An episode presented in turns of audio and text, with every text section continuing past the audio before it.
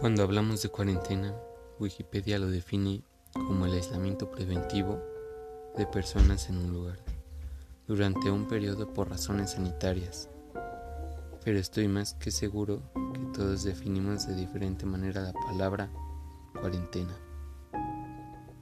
Qué curioso, son 10 letras, una sola palabra e infinidad de significados. En fin, en mi caso la cuarentena tiene como significado crecer aprendiendo a ser yo mismo. Y mientras más se prolonga, más aprendo de mí mismo junto a mi soledad. Hábitos, metas, hobbies nuevos, hobbies favoritos, cambio de personalidad. Tantas opciones. Tú decides qué hacer.